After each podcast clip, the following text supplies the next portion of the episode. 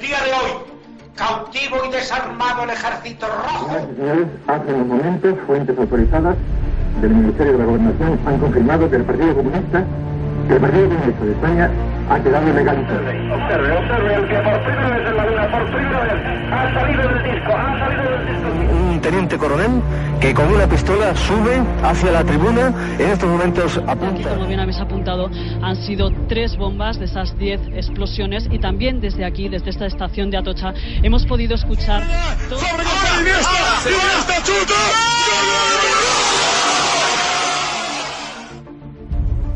Esto es Historias de la Historia. Dirige Fernando Lumbreras.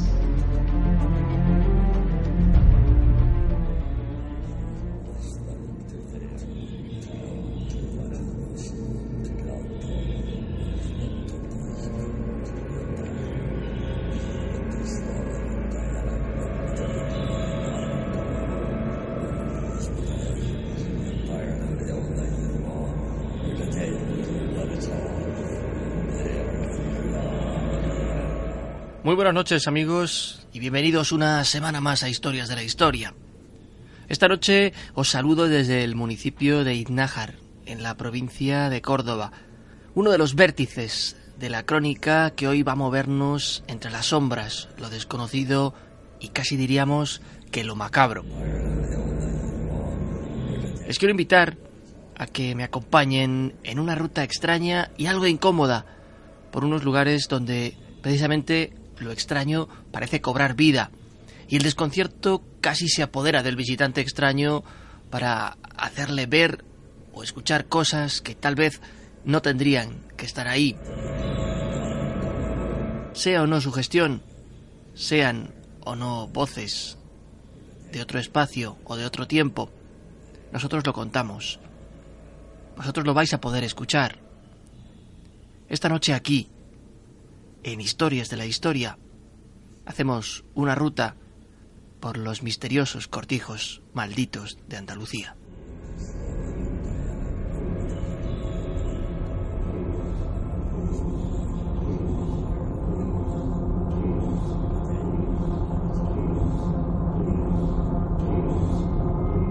Como os decía, me encuentro en Iznájar, un pueblo de no más de 4.500 habitantes situado en la provincia de Córdoba, bañado por un embalse con su mismo nombre.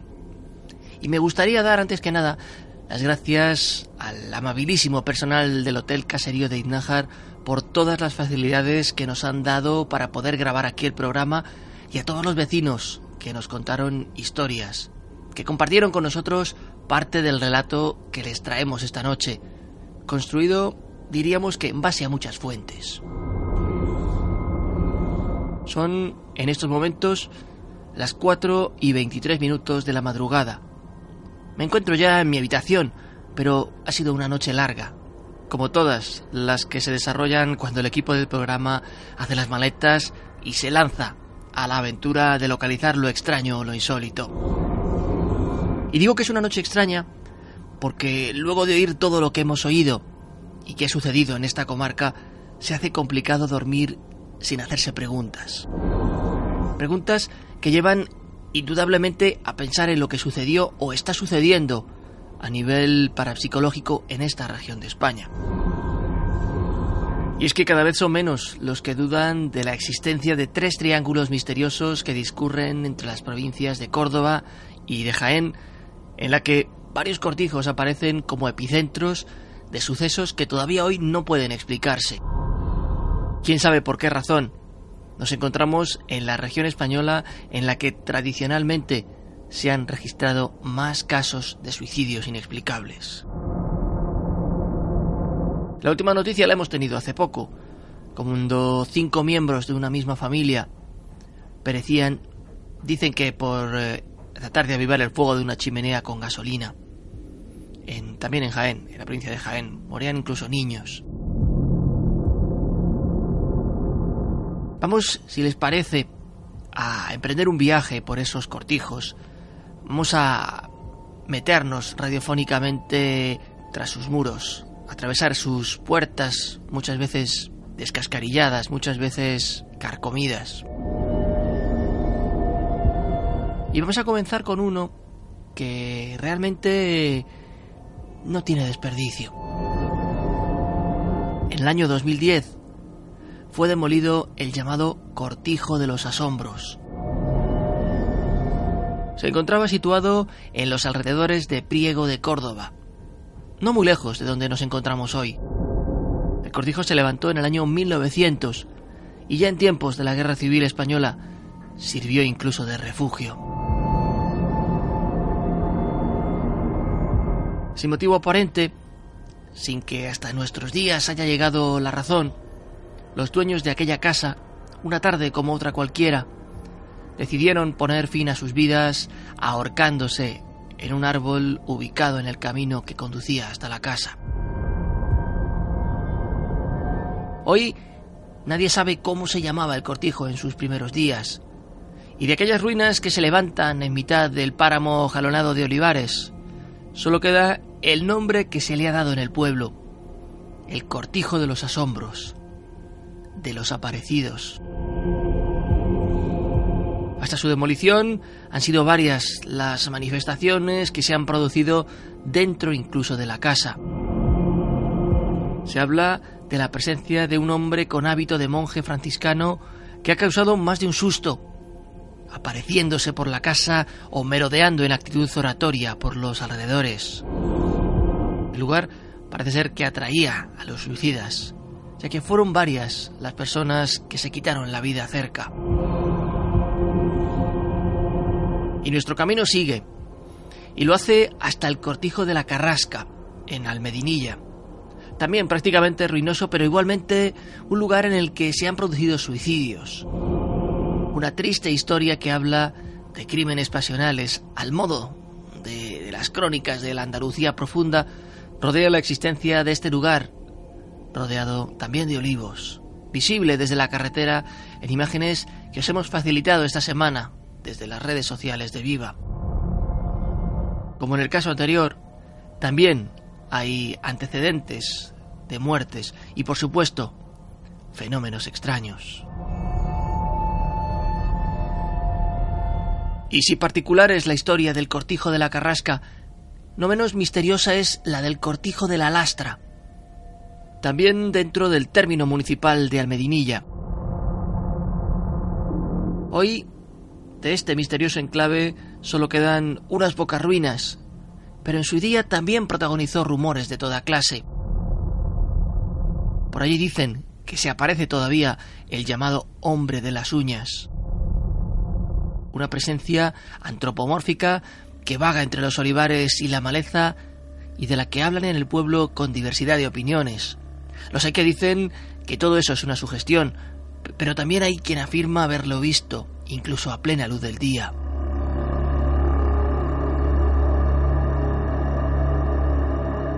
Pero si hay un lugar cuya historia negra sobrepasa con creces lo que muchos podemos imaginar, es sin duda ninguna el llamado Cortijo de los Catorce. Como en los otros casos, nadie recuerda ya el nombre que tenía antes de suceder los hechos que le hicieron tristemente célebre. La terrible historia de este lugar nos remonta hasta el siglo XX y parece calcada de la de otros misteriosos lugares ubicados dentro de este llamado Triángulo Maldito. Por motivos que todavía hoy se desconocen, que seguramente desconoceremos siempre, el primero en ahorcarse fue el padre. Pero poco a poco también fueron despojándose de su propia vida los otros trece miembros de la familia, lenta y paulatinamente. Dicen que los que morían se aparecían a los vivos, invitándoles a acompañarles en la otra vida, y que éstos, casi en un estado de trance, dejaban cuanto estaban haciendo y alistaban la escopeta de caza o la soga. Es escalofriante, y se lo digo por experiencia, entrar todavía en lo que queda del cortijo de los catorce y encontrarse además de con la historia terrible, con parte de las sogas colgadas de las vigas viendo pasar el tiempo, testigos mudos de hechos tremendos. Quiero que escuchen un documento. El equipo de este programa estuvo presente en una de las sesiones de investigación que se grabaron en el Cortijo de los 14 y nosotros, pues, nos limitamos a estar allí. Yo estuve allí. Un equipo del grupo de, investigaciones parapsicológicas Belmez parecía mantener una conversación con, llamémoslo, algo durante 15 minutos. Solo vamos a escuchar el punto que yo diría que es clave. La calidad del sonido no es muy buena, así que vamos a introducirles en detalles. El investigador, el entrevistador pregunta, ¿qué es lo que estás haciendo? Y casi al momento, una voz que entonces no escuchamos, que hemos venido a descubrir cuando procesábamos este, este sonido, dice simplemente, ven. Vamos a escucharlo dos veces. ¿Qué es lo que estás haciendo?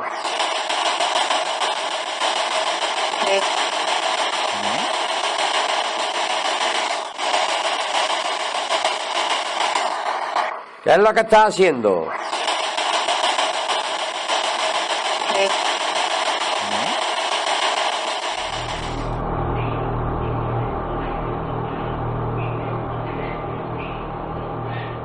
Se quedan, se quedan los pelos de punta.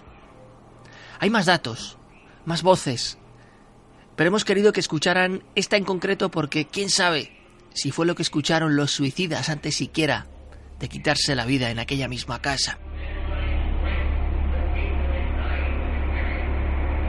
Ahí siguen esos tres extraños triángulos de la muerte en los que aparecen multitud de cortijos abandonados.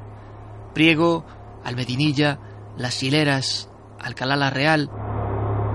Son solo unos pocos nombres, pero bien podríamos viajar por Andalucía para encontrarnos otros casos igualmente destacables.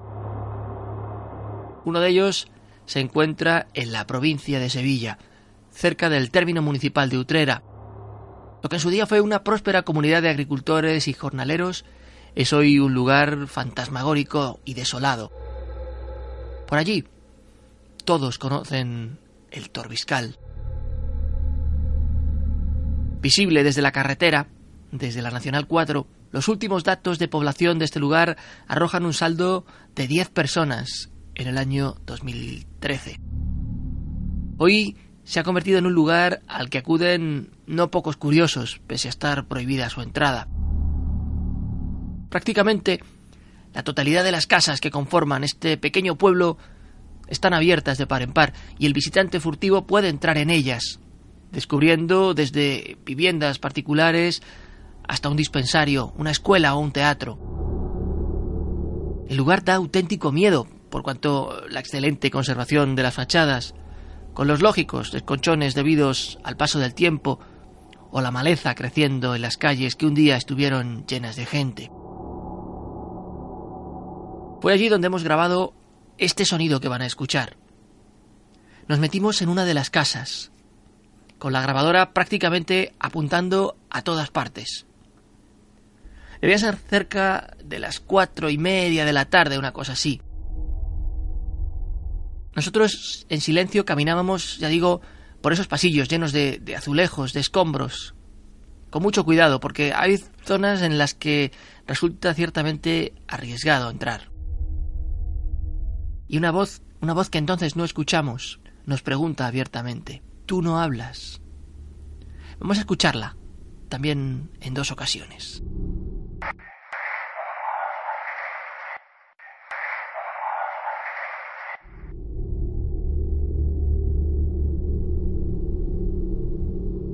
Todavía sigue viviendo gente en el Torbiscal.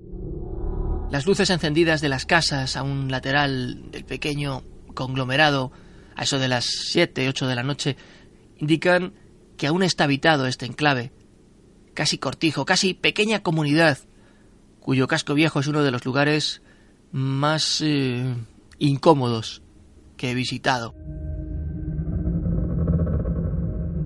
El otro gran escenario de lo sobrenatural que podemos encontrar en Andalucía es el cortijo jurado. La historia de este lugar es trágica y terrible, y quién sabe si ese fenómeno que llaman impregnación, en el que la energía de las personas queda literalmente pegada a los lugares, está presente en ese viejo caserón.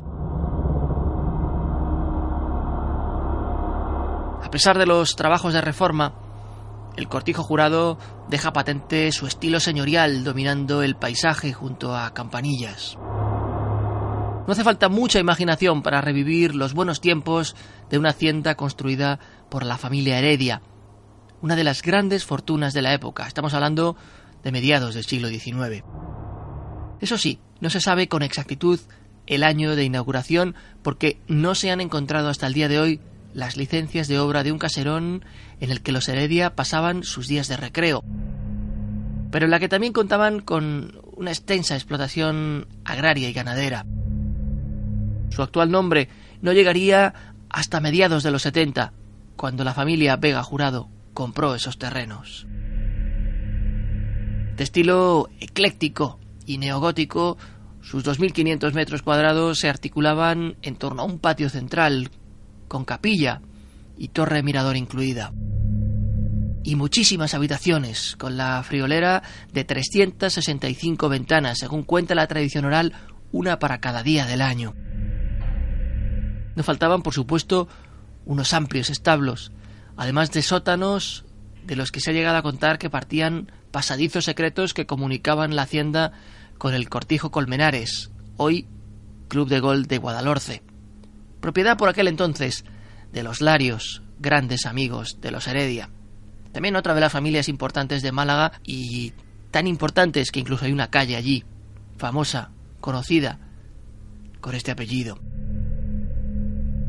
Pero las distintas obras que se han ejecutado en el entorno de Campanillas no los han sacado a la luz. No se sabe nada de esos pasadizos, con lo que siguen formando parte de una leyenda popular que no para de crecer porque ni se confirma ni se desmiente con el paso de los años.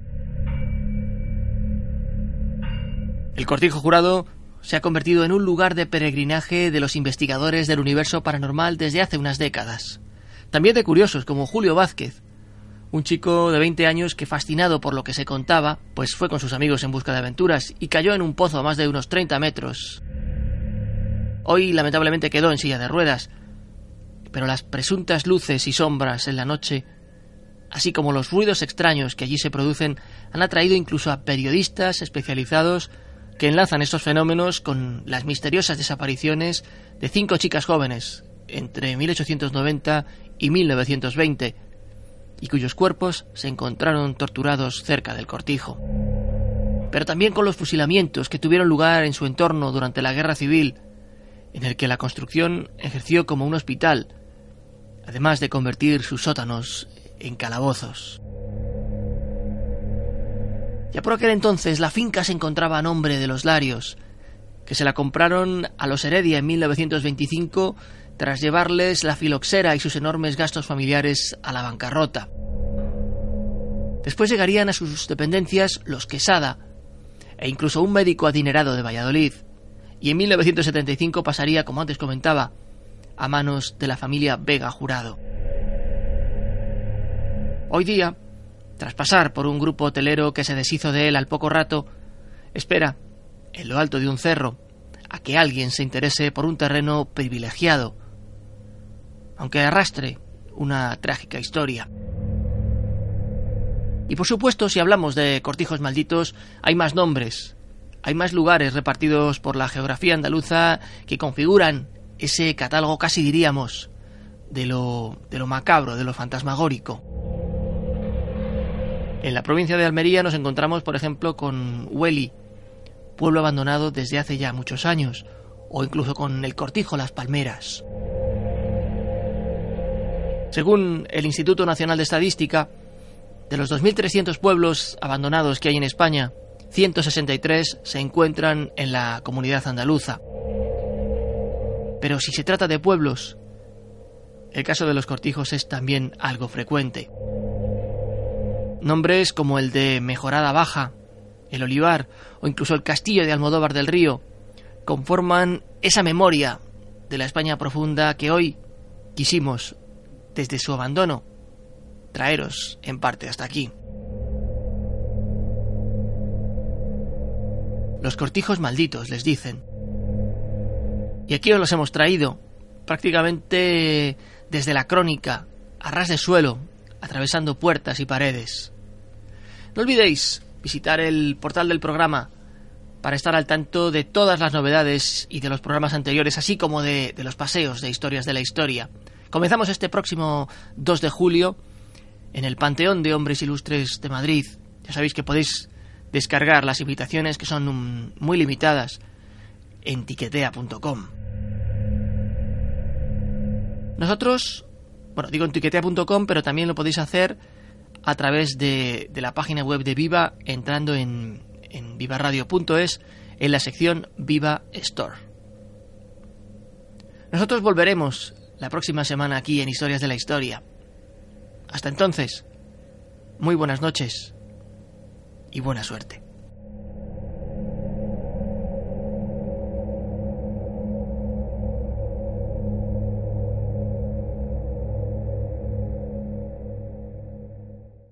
Viva Radio, tu radio de viva voz.